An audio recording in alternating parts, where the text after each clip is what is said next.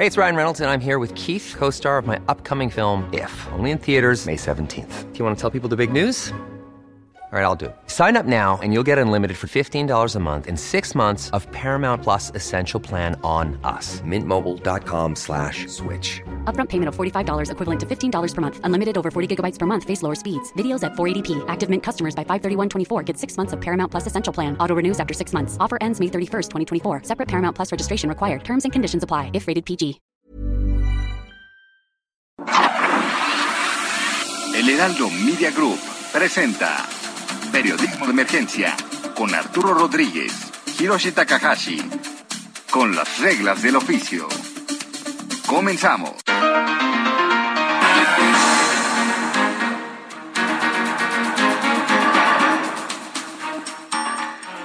Buenos días, bienvenidos a Periodismo de Emergencia. Como siempre es un privilegio estar aquí. Son las 10 de la mañana con 3 minutos. Yo soy Arturo Rodríguez y como siempre es un privilegio coincidir en la cabina con Hiroshi Takahashi. Arturo Rodríguez, qué gusto saludarte nuevamente en este sábado 30 de abril del 2022, totalmente en vivo desde la Ciudad de México en las instalaciones de El Heraldo Media Group, como todos los fines de semana con Monique, Mónica Reyes. Qué gustazo, buenos Así- días. Hola, buenos días. Así es mi tuit, ¿eh? Lo voy a decir. Guión Monique. bajo arroba Monique Reyes. ¿Cómo están? buenos días.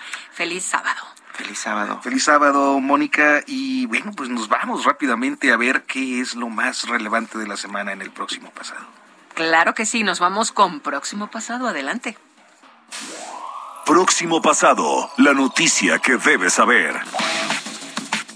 La semana inició con la polémica de relaciones exteriores, luego de que el domingo el expresidente de Estados Unidos, Donald Trump, afirmara que dobló con facilidad al gobierno mexicano para que desplegaran tropas y contener así la migración.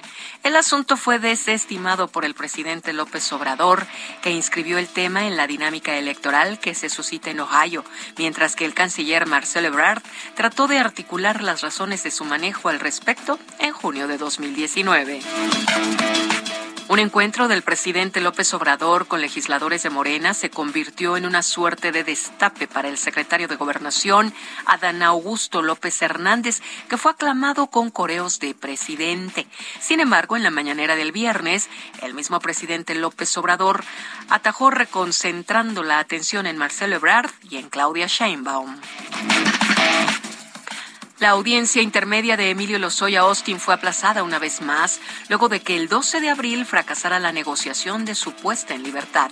Los asuntos que se le siguen por los sobornos de Odebrecht y el caso agronitrogenados derivaron en un alargamiento de las fechas. La expectativa del gobierno es que pueda aportar elementos que involucren a otros actores en casos de corrupción. La reforma electoral propuesta por el presidente López Obrador llegó al Congreso el pasado jueves, último día del periodo ordinario de sesiones. Polémica natural, el presidente propone modificar las condiciones del Instituto Nacional Electoral, que los consejeros, así como los magistrados electorales, sean electos, que se reduzca el número de legisladores y también el presupuesto asignado a los partidos políticos. Las oposiciones de inmediato anunciaron que rechazarán la dicha reforma. En Periodismo de Emergencia queremos conocer y compartir tu opinión. Escríbenos o manda un mensaje de voz al WhatsApp 5580 69 79 42 5580 69 79 42 y se parte de nuestra mesa de análisis. Es 30 de abril, Día del Niño, esta fecha que pues se acostumbra para festivales y estas cosas. Y ya, mira que siempre muy generosos Sofía García, Alex Sánchez, ya hasta nos dejaron nuestra bolsita de dulces con motivo del, del Día del Niño. Después de que durante su programa dieron unas cifras eh, que de pronto asustan, ¿no? Sobre la situación de los niños en este país. En el informativo fin de semana que ellos encabezan, estuvieron platicando, eh, busquen esta, esta entrevista que realizaron para hablar de los niños o la niñez en México en la página del Heraldo. Ahí podrán eh, enterarse de, pues, algunos compromisos que también hizo el presidente de México con la niñez y que dicen los compromisos que estuvieron ahí en la firma no se han cumplido, Arturo. No se han cumplido como, pues, toda esta agenda de la infancia. Hay, una cierta reticencia de la clase política en general, pero de esta administración federal en particular, eh, respecto a las agendas que vienen de la sociedad civil. y, creo que la agenda de la infancia, si bien eh, pues forma parte de uno de los temas centrales de eh, agencias multilaterales como la UNICEF, lo cierto es que han sido las organizaciones de sociedad civil las que han impulsado eh, tanto legislaciones como programas que hoy están un tanto desmantelados. Programas que tienen que ver también, como ellos mencionaban, con la Secretaría de Educación Pública, Arturo, algunos de los programas, algunos de los cursos, pues parece que se han estado comenzando a cambiar en los eh, primeros tres años de este gobierno, ¿no? Se ha visto, por ejemplo, eh, la injerencia ya, como con cualquier gobierno, ¿no, Arturo? En los libros de texto, pero también en lo que hemos platicado en este espacio, ¿no? En los apoyos para las familias de los niños. Sí, e, este asunto de las guarderías para madres trabajadoras, por ejemplo, ¿no? Las eh, estancias infantiles que se llaman, eh, las guarderías subrogadas, eh, pues, es decir, e, esta, e, estos esquemas en los que el, el Estado mexicano fue cediendo a organizaciones de la sociedad civil, claro, con una lana, con, un presupuesto para que operaran, la operación de centros de, de custodia, guarderías, estancias infantiles, porque bueno, pues el Estado no tenía, como creo que no tiene la capacidad para instalar toda una red de guarderías o instancias infantiles, este, pero que fue visto ya en este gobierno como una medida neoliberal. Y, el tema de la, el tema de los niños, pues también eh, pasa un poco desapercibido en este espacio, ya lo hemos abordado y hemos platicado de esos, pues niños que por cuestiones económicas, por cuestiones de, educación, pues tienen que salir a las calles a trabajar, Arturo. Algunos sí, pues prácticamente ayudando a sus familias, como se ha hecho a lo largo de la historia, ¿no? Los niños trabajando para sostener, ¿no? Sostener a, una familia eh, eh, pues ellos, ellos aunque son menores de edad, tienen que salir a la calle a dar la cara por su familia, pero pues también está el tema que se cruza, ¿no? De la explotación infantil, Arturo, que pues ya lo hemos abordado en este espacio y pues sigue siendo una constante en, en todo el país, Arturo una constante, el trabajo infantil a veces en, en, en, actividades muy, muy, muy pesadas de por sí, para, inclusive para los adultos. Yo eh, personalmente, Hiroshi, bueno, como reporteros nos ha tocado ver muchas cosas a lo largo de nuestras respectivas carreras, pero a mí me sigue impresionando mucho, por ejemplo, el trabajo de los niños en el carbón. O sea, jovencitos de 13, 12, 14 años, que están ahí en los pozos carboneros, peligrosísimos además, porque en cualquier momento explotan o se derrumban o se inundan o, o, pasan cosas, este, y que bueno, los eligen precisamente de esas edades porque de esa manera los, eh, eh, digamos que empresarios del carbón no tienen que hacer túneles tan grandes. Pasan los cuerpos más pequeñitos cargando la, la roca eh, de la extracción. Eh, y, y, en algunas en algunas este, sociedades el tema del carbón que mencionas es como es como de lo último de la cadena alimenticia no es como por ejemplo sucede en, Haití Arturo los más marginados son los que trabajan el carbón y pensarías que son los que no hacen nada para vivir y no son los que son vistos como pues los últimos de la cadena los más pobres los, más que no tienen nada ¿no? Y, y sí, son precisamente niños los que trabajan los que trabajan cargando.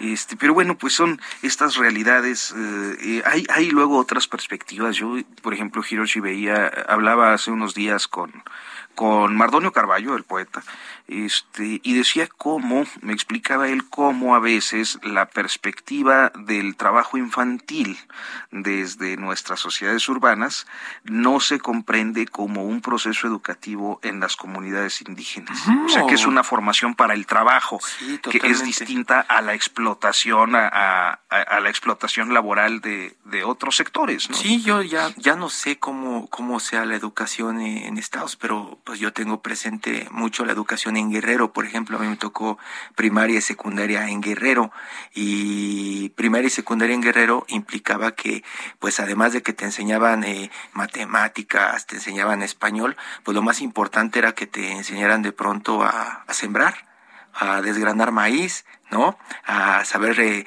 medir el tiempo de las cosechas, a saber eh, la hora viendo el sol, ¿no? Y pues para un chico de ciudad, tu niño de ciudad, pues dices, a mí para qué me sirve todo esto. Pero básicamente para las comunidades en Guerrero, por lo menos cuando se daba esa educación, pues le servía para todo, porque eso significaba que probablemente solamente tenías la primaria o la secundaria y lo que pudieras aprender, pues era lo que te iba a dar para comer. Hirochi, creo que nos ha sorprendido. La mayoría tenemos una este, imagen tuya muy, muy capitalina, muy de la, de la Ciudad de México. Este, pero bueno, pues sí, son, son esos procesos esos que luego desconocemos también a la hora de enjuiciar. Es que creo que el, gran problema eh, en general de, siempre, pero que en estos tiempos queda muy acentuado, son las generalizaciones. Eh, la, dificultad de alguna, sobre todo en el discurso público, de pues analizar los casos concretos, las situaciones concretas para tener una perspectiva amplia de, de los temas y de las cosas y de las problemáticas. Sí, eso, eso, pues eh, la niñez eh, será un tema que seguramente en los siguientes años, Arturo, lo seguiremos viendo como un tema pues económico, seguramente, seguramente, y precisamente por el tema económico, por el tema de la situación en este país con la inflación y algunas declaraciones que ha hecho el presidente Andrés Manuel López Obrador sobre pues eh, el tema de los alimentos en este país, buscamos al señor José Medina Mora, presidente de la Confederación Patronal de la República Mexicana, quien pues representa a un segmento productivo muy importante no solamente para este país, sino podemos decir que pues para toda la región de América Latina por el peso de las empresas que representan eh, pues a nivel regional. Don José, muy buenos días, qué gusto saludarlo. Muy buenos días, Hiroshi, ¿cómo estás? Muy bien, pues eh, con muchas ganas de platicar contigo, José, porque pues hemos estado escuchando de pronto algunos discursos del presidente en los últimos días eh, ante empresarios, representantes sindicales, ante medios, en su mañanera solamente, pues hablando de un inminente plan inflacionario, antiinflacionario que va a poner este el próximo miércoles y como si fuéramos al pasado nuevamente comenzamos a escuchar el tema de pues fijar precios y algunos supuestos pactos ya con los productores. José, platícanos la Coparmex, cómo está viendo esto y si sí o no han tenido participación, como se dice, dentro de todo este proceso. Sí, gracias. Sí, hemos tenido un diálogo eh, abierto con respecto a este tema.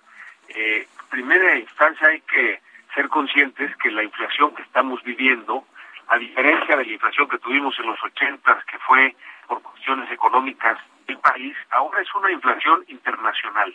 Está derivada de la pandemia del COVID-19 que hizo que se rompieran las cadenas productivas eh, del continente asiático, del continente americano, eh, y entonces las primas empezaron a escasear estos el pasado es un pico en noviembre, empezó a bajar en diciembre, sin embargo en febrero de este año vuelve a subir la presión inflacionaria ahora por la guerra de Rusia en Ucrania. Eh, hoy sabemos que el puerto de Shanghai está colapsado, entonces en unas semanas veremos más presiones inflacionarias. En ese sentido, entiendo que es una inflación por cuestiones internacionales, lo que podemos hacer en el país es limitado. Sin embargo, sí se puede hacer eh, algo para contener un poco la inflación. Y en ese sentido, el diálogo que hemos tenido con el gobierno ha sido muy amplio, muy abierto. Hemos dialogado eh, la secretaria de Economía, la secretaria de Hacienda, la secretaria de Agricultura, con el mismo presidente. En un principio, Hiroshi, fuimos muy claros, no nada más con Parmex, sino todo el sector empresarial, todos los organismos empresariales, que el camino no debe ser el control de precios. El control de precios alteran los mercados y cuando se alteran los mercados, finalmente quien paga las consecuencias es el consumidor. Afortunadamente en este diálogo con las autoridades, eh, no, claro que no se ha propuesto en esta en este diálogo y se ha a varias empresas eh, que producen o que distribuyen cuatro productos. Se puede hacer. Eh, lo que hemos dialogado y bueno, y seguimos dialogando, todavía hay reuniones con, con las empresas el, lunes, las hay eh, reunión con la Secretaría de Economía el martes para este anuncio que se va a hacer el miércoles. El criterio que se ha seguido es que tiene que ser un acuerdo eh, a partir del diálogo, un acuerdo en unidad, y así lo comentó el presidente, unidad entre el gobierno y, y la iniciativa privada, en donde todos ponemos, eh, el gobierno pone una parte, las empresas ponen una parte, y un poco lo que ha sido el diálogo es que el gobierno, pues ya sabemos que está poniendo estos recursos para que no suban en las gasolinas, que esto impacta en los precios de otros productos, el gobierno eh, se compromete que no suban las tarifas eléctricas, eh, el, que se impulse una mayor producción en el país. Sabemos que cuando eh, hay una mayor producción, es decir, hay más producto, bajan los precios. Y por otro lado, pues, le ha planteado a las empresas, cada una de acuerdo con sus posibilidades, ver qué esfuerzo pueden hacer para no trasladar todo el aumento de costos que están teniendo por estas condiciones de mercado hay algunas em, empresas que pues han eh, sí aceptado el que pueden hacer un esfuerzo adicional en ciertos productos, sobre todo estos 24 productos que están en la canasta básica que de alguna manera ayudan a la inflación. También le hemos puesto sobre la mesa al gobierno que, por ejemplo, el limón es uno de esos 24 productos el limón ha subido de precio, pero no por cuestiones de oferta y demanda, sino por cuestiones de inseguridad en las zonas en donde se produce el limón, y por eso la importancia de que el gobierno también haga su parte en ese sentido. Y finalmente, eh, otro punto de, este acuerdo es el que esta tiene que ser una situación acotada en el tiempo, es algo que no puede permanecer si hay disposición de, de las empresas de hacer un sacrificio, hay disposición del gobierno también de poner su parte, y entendiendo que lo que se va a poder hacer es contener de manera limitada la inflación, pero hay afortunadamente diálogo y es que está llevando a llegar a un acuerdo. Sí, don José Medina Mora, le saluda Arturo Rodríguez. Y en esta perspectiva, eh, ¿qué, ¿qué es lo que eh, pueden ustedes esperar en estos momentos que vaya a ser el, el gobierno más allá de lo anunciado hasta ahora? Sí, bueno, eh, se ha estado poniendo sobre la mesa algunas otras acciones. Eh, algo que será interesante, Arturo, es que después de este anuncio seguiremos con las mesas de trabajo para dar seguimiento a cómo van subiendo los precios, a cómo están afectando estas condiciones internacionales. Es algo que habíamos estado haciendo por separado.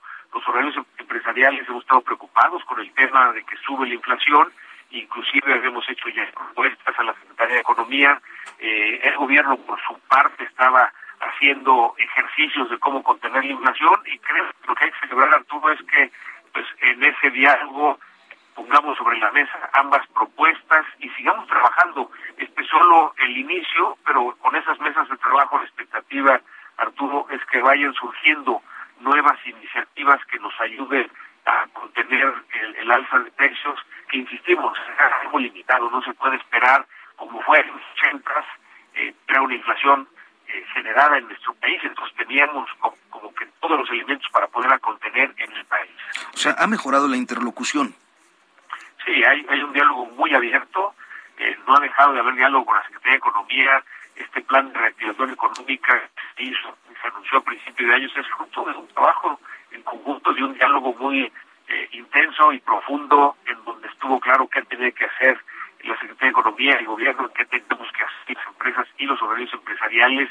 Eh, seguimos con un diálogo también, hemos tenido un diálogo muy intenso con la Secretaría de Hacienda. De hecho, con el SAT, Arturo, eh, algo de lo que detectamos es que había ciertos importadores que no les estaban devolviendo los saldos a favor de IVA y esto hacía que no tuvieran la liquidez para importar suficiente producto y generaba alza de precios.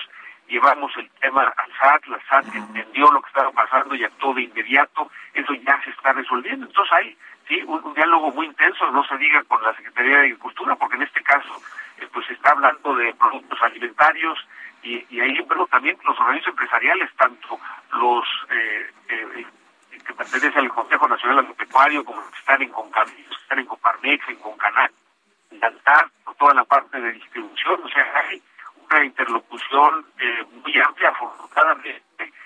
En principio, el diálogo lo que está generando es un acuerdo entre el gobierno y la iniciativa privada. Yo creo, Arturo, que eso hay que celebrar. José Medina Mora, eh, eh, presidente de la Confederación Patronal de la República Mexicana. Y a mí me gustaría preguntarte...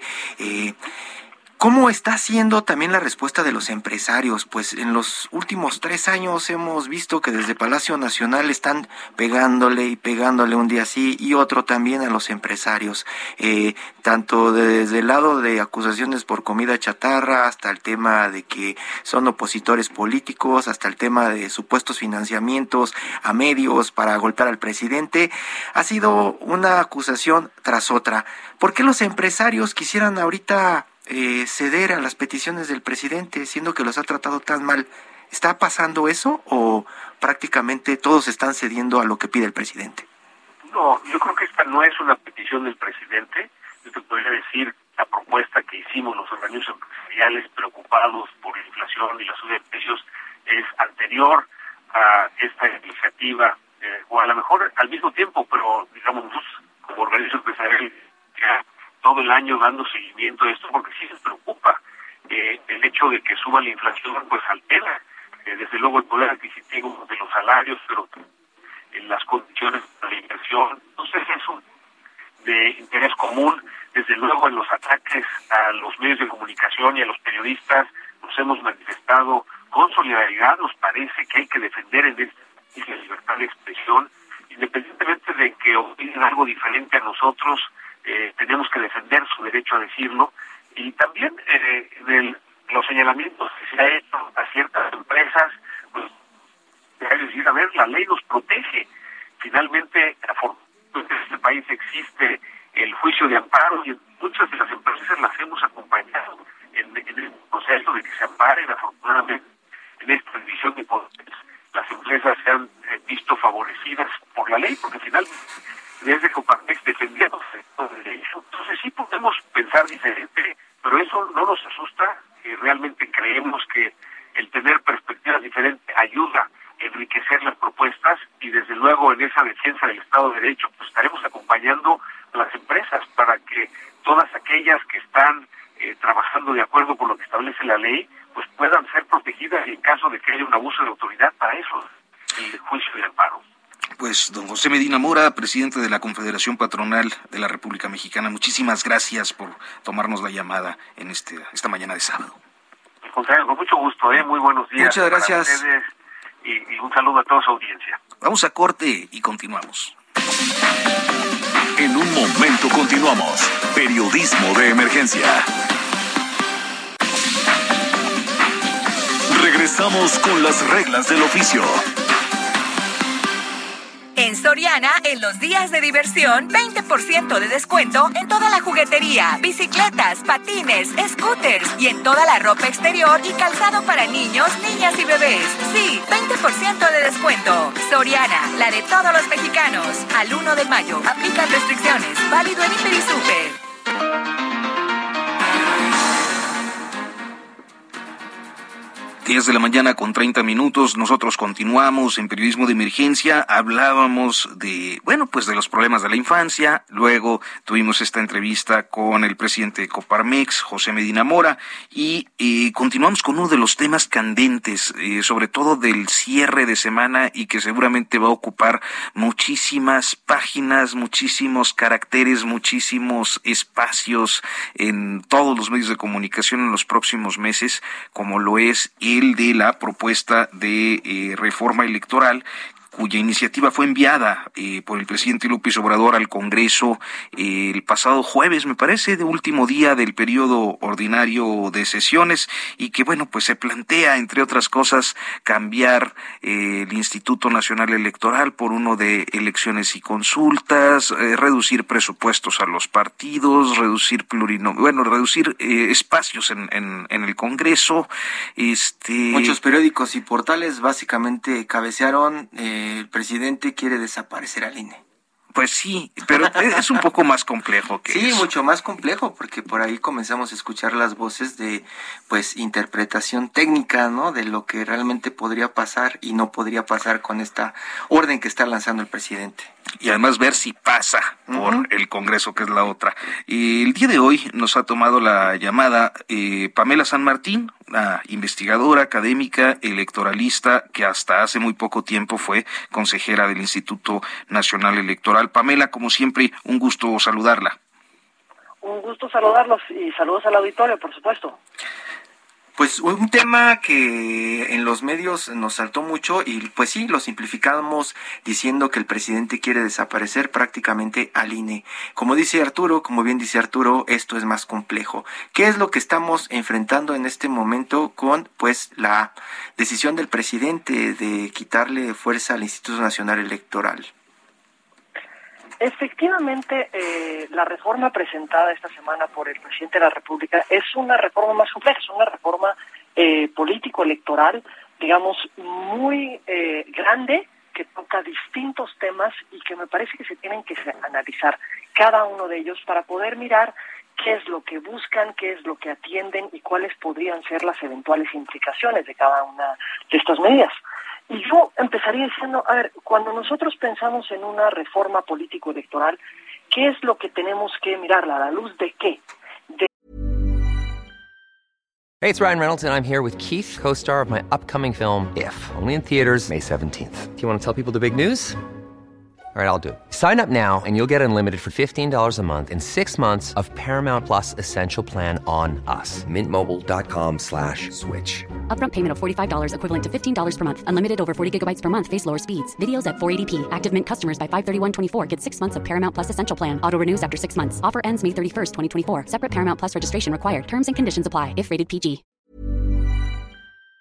Que, que una reforma político-electoral lo que debe buscar es ampliar las garantías de participación y representación de las distintas alternativas políticas en el país, principalmente, por supuesto, las, las minoritarias, para garantizar los derechos de las, de las minorías, para poder garantizar que eventualmente pueda haber una alternancia en el poder a partir de las reglas establecidas en la Constitución y en las leyes. Y creo que un punto de partida del que siempre tenemos que, debemos de empezar cuando pensamos en una reforma político-electoral, es dónde estamos, digamos, qué es, cuál es el status quo, digamos, en el que nos encontramos y lo que en su caso se tendría que atender o cambiar. Y creo que aquí tenemos eh, unos avances innegables que tenemos que reconocer y algunos pendientes que también se, se tienen que eh, poner de presente para que podamos analizar la reforma a partir de esto. ¿A qué me refiero cuando hablo de avances? Pues al día de hoy en México contamos con un órgano electoral con una enorme fortaleza, específicamente en lo que tiene que ver con la organización de las elecciones, es decir, garantizar que todas las personas en México con derecho a votar puedan votar y que los votos se cuenten y se cuenten bien. Esa es una garantía que tenemos, es con un conjunto enorme de reglas, de candados, de mecanismos de vigilancia y supervisión que vienen de la desconfianza y vienen de la desconfianza que digamos, es producto de nuestra historia. ¿Cómo, en qué, en qué eh, aspectos específicos se, se materializa esta desconfianza, eh, Pamela? La desconfianza viene de la historia, insisto, que tenemos, de que eh, los muertos votaban, de que, los, de que la única certeza que teníamos eh, de una elección era quién iba a ser el siguiente presidente. ¿Y cómo lo sabíamos? En el momento que el presidente anterior eh, señalaba, exactamente, lo destapaba y señalaba quién era su candidato, el candidato del PRI, en ese momento sabíamos quién era el próximo presidente, pasara lo que pasara el día de la jornada electoral.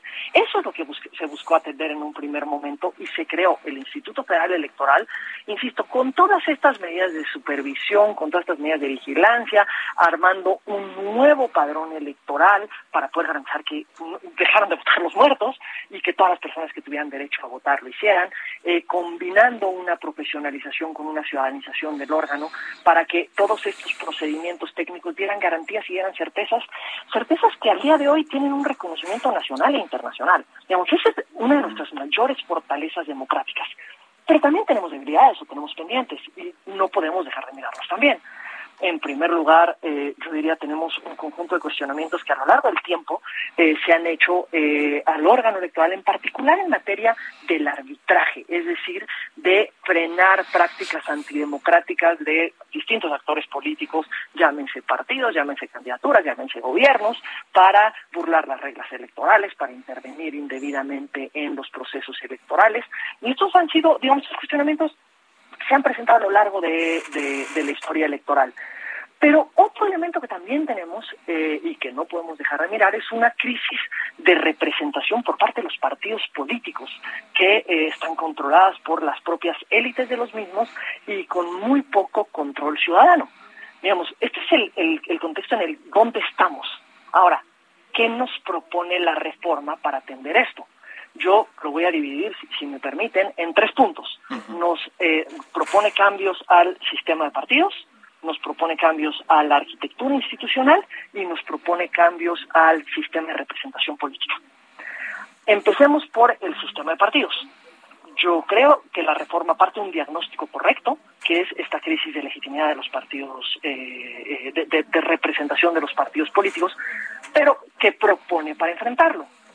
Un primer punto que llama la atención es que no se hace ningún planteamiento que lleve a la democratización de los partidos políticos, es decir, a dar mayor intervención a la ciudadanía o a la militancia en los partidos políticos, por ejemplo, a través de elecciones primarias, eh, que sean obligatorias, que generen certeza, que nos permitan a las ciudadanas y a los ciudadanos de poder tener algo que decir respecto a quiénes aparecerán en la boleta para que cada una de nosotras y nosotros podamos acudir a votar. De eso no se dice nada. Al contrario, eh, reduce incluso el muy acotado margen de control que hoy tenía, que hoy tiene la autoridad electoral respecto al funcionamiento de los partidos, incluso lo reduce un poco más. Y, y realmente la reforma, el problema de la crisis de los partidos políticos la enfrenta a partir de centrar su atención en el financiamiento público que reciben los partidos políticos, eh, que pues por supuesto, y tenemos que reconocerlo, es uno de los grandes, digamos, reclamos que hay en torno a los partidos políticos. Estas enormes cantidades de eh, dinero que reciben y que me parece que sin duda se tienen que discutir, porque en el 2014 se ampliaron sin discutir y ahora, digamos, está habiendo una reducción brutal que no puede llevarse también sin discutir. Esta, este es un punto central que tiene que ser materia de un debate muy amplio. Pero ¿qué se propone? En primer lugar, la reforma lo que plantea es eliminar por completo, al 100%, los recursos públicos que se les entregan a los partidos políticos en, eh, digamos, en periodos ordinarios, fuera de los procesos electorales. Aquellos que son necesarios para el sostenimiento y la existencia de los partidos políticos. Estos tendrán que sostenerse a partir de la reforma, tendría que ser a través de recursos privados. Ahorita entramos al tema de recursos privados. Segundo elemento, se reduce, se mantiene, pero se reduce el financiamiento para las campañas electorales.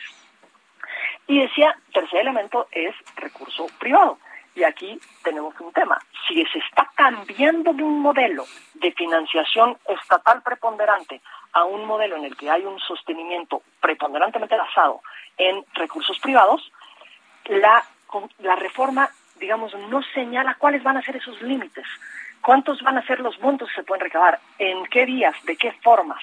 Y esto, pues, digamos, si se cambia el modelo, tienen que haber reglas muy claras respecto al modelo cambiante al que se cambia y eso no lo miro en la reforma que, se presenta. Sí se eh, ponen reglas que acotan más los recursos privados. Por ejemplo, eh, se eh, establece que no pueden ser reducibles de impuestos, que una persona no puede aportar a dos partidos o candidatos, digamos, a dos candidaturas en un mismo proceso electoral, que no se pueden utilizar gastos de sostenimiento o recursos de sostenimiento para las campañas electorales. Y, digamos, esto en su conjunto, por supuesto que reducir el financiamiento a los partidos, pues es una propuesta que suena muy atractiva y que se tiene que discutir y que, eh, digamos, es, es, es, es, es una discusión que está pendiente en el país. Nada más que tenemos, tenemos que frenarnos porque lo que nos está planteando no es reducir recursos, está planteando eliminar completamente los recursos para el sostenimiento de los partidos. ese es uno de los puntos que eh, llama mucho la atención porque qué ciudadano no quisiera ver a pues políticos eh, menos ricos, ¿no? Eh, ya no estar hablando de que estamos manteniendo partidos que surgen solamente por las elecciones para enriquecer a unos cuantos, ¿no? Suena como bien desde la perspectiva del ciudadano de a pie, ¿no? Sin duda, pero nada más pensemos un por qué digamos, incluso en, la, en las democracias más consolidadas, en todas, nunca en los montos que tenemos en México, y por eso insisto, los montos sí se tienen que discutir. Pero ¿por qué sí hay recursos para el sostenimiento, aunque sean más, más pequeños? ¿Por qué hay recursos en general para el sostenimiento de los partidos políticos? Porque el no dar un mínimo de recursos a los partidos para su sostenimiento significa someterles, someter su existencia, en particular la existencia de los más pequeños, a las reglas del mercado. Es decir, a que sea el mercado el que decida qué visiones políticas existen y qué visiones políticas no existen. Y es un poco lo que sucede en Estados Unidos con el tema de los donadores para republicanos o demócratas, ¿no? O independientes y que pues está transparentado totalmente. Y que, ojo, aquí en, en los recursos, la, la, discusión en Estados Unidos se da sobre tema de campañas y aquí sí se está manteniendo una financiación preponderantemente pública para las campañas electorales. Pero, y se establece, por supuesto, que se tienen que transparentar todos los recursos, que tienen que ser sujetos a fiscalización, etcétera. Pero el, la idea de mantener un mínimo de recursos para el sostenimiento del ordinario de los partidos políticos, insisto, tiene que ver con preservar, digamos, las distintas, los distintos espacios democráticos de visiones, de la pluralidad de visiones que integran el país y eliminarlo puede estar perjudicando desde las mayorías a las minorías y creo que ese es un punto que, que, sería un tema a analizar. Pero esto se vincula, pensándolo a partir, insisto, de las garantías, con otro tema que también está presente en la, en la reforma y que está relacionado con grandes luchas históricas que hemos dado en el país para hacer frente a prácticas antidemocráticas, es decir, a la intervención desde los gobiernos en las elecciones.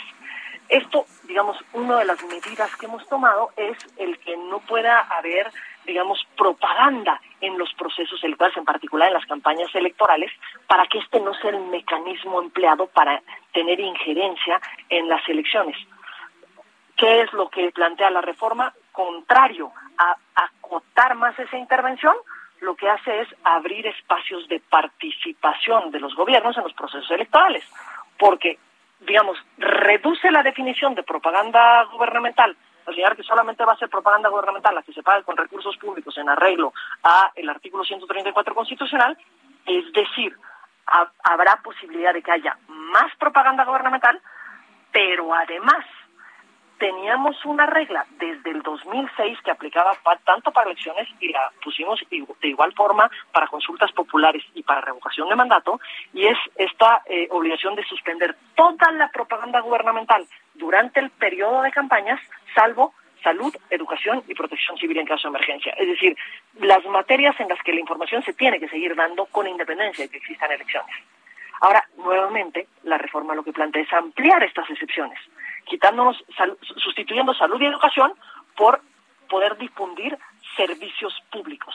Es decir, se va a poder difundir toda la propaganda de absolutamente todo durante eh, las campañas electorales, lo que va en detrimento de las, digamos, de la dirección en la que hemos llevado nuestro propio modelo que busca no generar una vinculación entre el, digamos, el aparato estatal y los procesos electorales. Y, y, y, Pamela, eh, como lo estás planteando por el tema económico, seguramente más de un político saltará y dirá, no, eso no lo podemos permitir porque pues es nuestro dinero, ¿no? Que nos hemos ganado con el tiempo.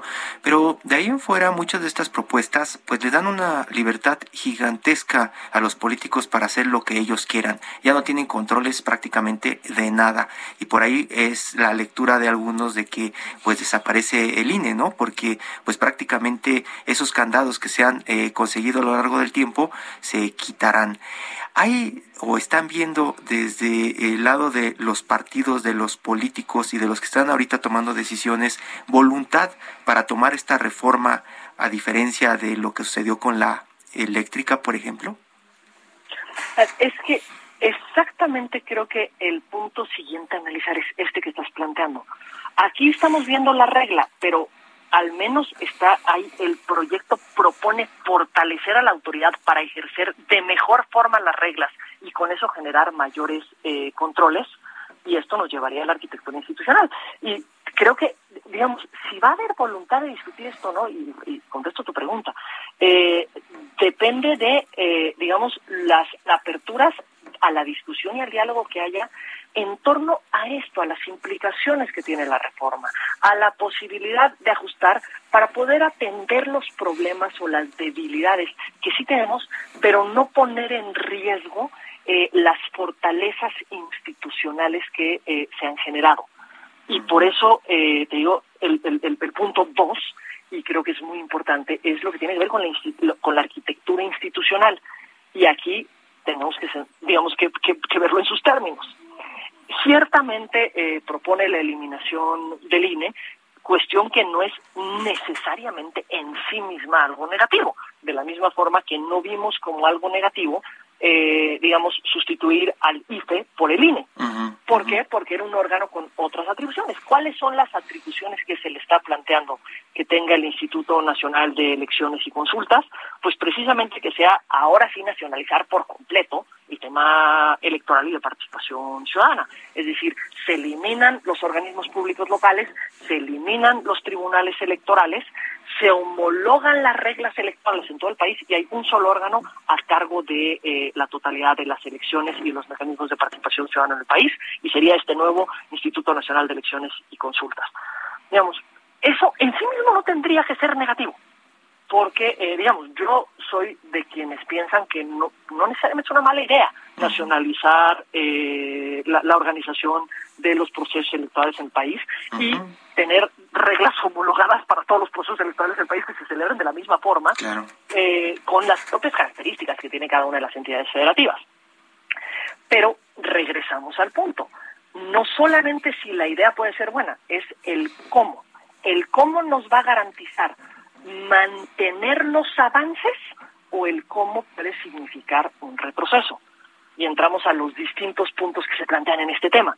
Primero, cambiar el método de designación a juicio de, eh, la, de la iniciativa, lo que se señala es que son eh, los órganos electorales, tanto el administrativo como el judicial, es decir, el Consejo General del INE, como la Sala Superior del Tribunal Electoral del Poder Judicial de la Federación, a juicio de la iniciativa son eh, órganos partidizados, que tienen una, fuerte injerencia partidista, entonces tenemos que cambiar al método de selección para que sean más imparciales sus integrantes.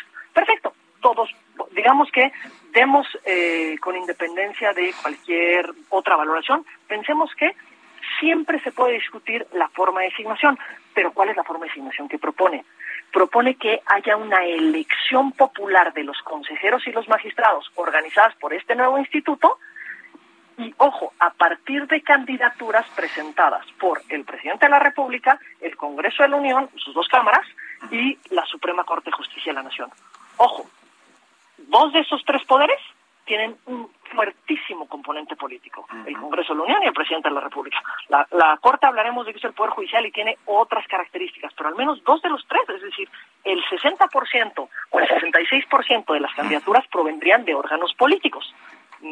Una primera pregunta es cómo no va a estar politizado si quienes proponen son los políticos y lo que preocupa es que quienes designan eran los políticos. Ahora vamos al segundo punto porque señala, no, pero es que le damos el poder a la ciudadanía para que sea quien lo quien defina. Claro, quien defina a partir de las candidaturas que se presentaron. Pero además se establece que van a tener que hacer campañas, que podrán tener acceso a radio y televisión. Sí, claro, nada más que tenemos a 90 candidaturas que van a estar compitiendo al mismo tiempo porque son los dos órganos, eh, con eh, tiempos mínimos de radio y televisión, lo que no les permitiría tener demasiado tiempo. Pero, digamos, esos son detalles. ¿Qué es lo que pasa? ¿Qué, ¿Qué sucede cuando se somete a decisión popular? Se obliga a las candidaturas a hacer campañas. Es decir, quieren que sean menos políticos, pero les obligan a volverse políticos para poder ocupar el cargo. Porque tienen que hacer la campaña, tienen que buscar el voto eh, popular. Sí, se prohíbe a los partidos políticos eh, intervenir en esto, pero pues falta ver cómo vamos a lograr que eso se cumpla. Porque la principal vía para hacer campañas en este país son los partidos políticos, ¿eh? Y pueden intervenir directamente o de una forma eh, tramposa.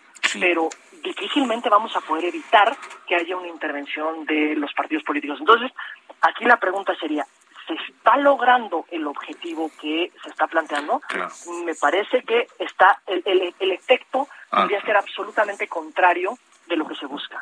Pues Pamela San Martín, ex consejera del Instituto Nacional Electoral, muchísimas gracias por recibirnos esta mañana. Muy buenos días. gracias a ustedes. Hasta pronto. Vamos a todo menos fútbol.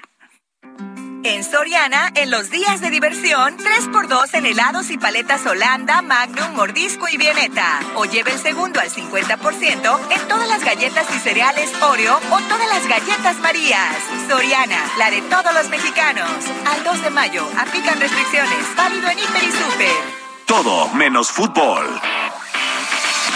Tenemos unos minutitos para muy rápidamente hablar con Leticia Huijara, actriz presidenta de la Academia Mexicana de Artes y Ciencias Cinematográficas. Muy buenos días, Leticia. Hola, ¿qué tal? Qué gusto estar aquí esta mañana. Pues eh, el gusto es para nosotros de que esté usted por acá. Algo, algo muy difícil, un tema que eh, se presta para preguntarle y aprovechar eh, su conocimiento en este tema. ¿Cómo fortalecer la presencia de las mujeres en el cine? Eh, mira, eh, primero que nada reconociendo que existe un cine hecho por mujeres, eh, dándoles espacio y em, pues eh, justamente poniéndolos al centro de la conversación. a veces cuando cuando se piensa en, en fortalecer miradas o fortalecer digamos, eh, puntos de vista eh, de, en la cinematografía mexicana, eh, pareciera que lo que se está pidiendo es condiciones extraordinarias para que esto suceda. Y en realidad no es así porque ya está sucediendo, porque viene sucediendo desde hace muchísimo tiempo, porque la incorporación de la mirada de las mujeres en, en, en, el cine ha venido paulatinamente creciendo y creo que lo único que, que, hace falta es eh, abrirles los espacios necesarios para que justamente estas nuevas narrativas eh, tengan los espectadores que se merecen. Pues, eh, Leticia, muy rápidamente le preguntaría, ¿qué, qué eh, clichés adicionales les gustaría estar rompiendo en las tramas cinematográficas? Es que creo justo cuando cuando hablas de, clichés en, en relación al, al trabajo del, del cine de las mujeres, justo uno es pareciera como que siempre el cine de mujeres es un cine que forzosamente cuenta historias de reivindicación femenina, ¿no? Este, eso, eso, por supuesto, en algunas películas existe, pero no en todas. Eh, creo que eh, las mujeres son capaces de contar, las mujeres cineastas son capaces de contar cualquier historia desde cualquier punto de vista y pienso que lo que enriquece estas historias no es tanto la historia o lo que se está contando, sino cómo se está contando. Creo que ahí es donde está la importancia, en el punto de vista, en el lugar desde el que se cuenta, ¿no? Que si es eh, pues diferente cómo ve una historia un cineasta varón y una cineasta... Pues, Leticia, desafortunadamente nos tenemos que ir, pero esperamos poder retomar esta temática en otra oportunidad. Muchísimas gracias. Al contrario. Hasta pronto. Y gracias a usted, Hirochi. Buenos días. Arturo Rodríguez. Nos escuchamos mañana Hasta en punto de mañana. las 10.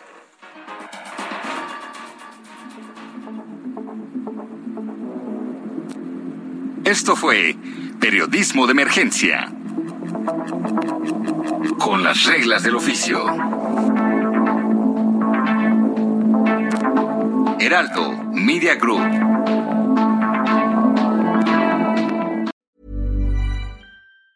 Planning for your next trip? Elevate your travel style with Quince. Quince has all the jet setting essentials you'll want for your next getaway, like European linen, premium luggage options, buttery soft Italian leather bags, and so much more. And it's all priced at 50 to 80% less than similar brands. Plus, Quince only works with factories that use safe and ethical manufacturing practices. Pack your bags with high-quality essentials you'll be wearing for vacations to come with Quince. Go to quince.com slash trip for free shipping and 365-day returns.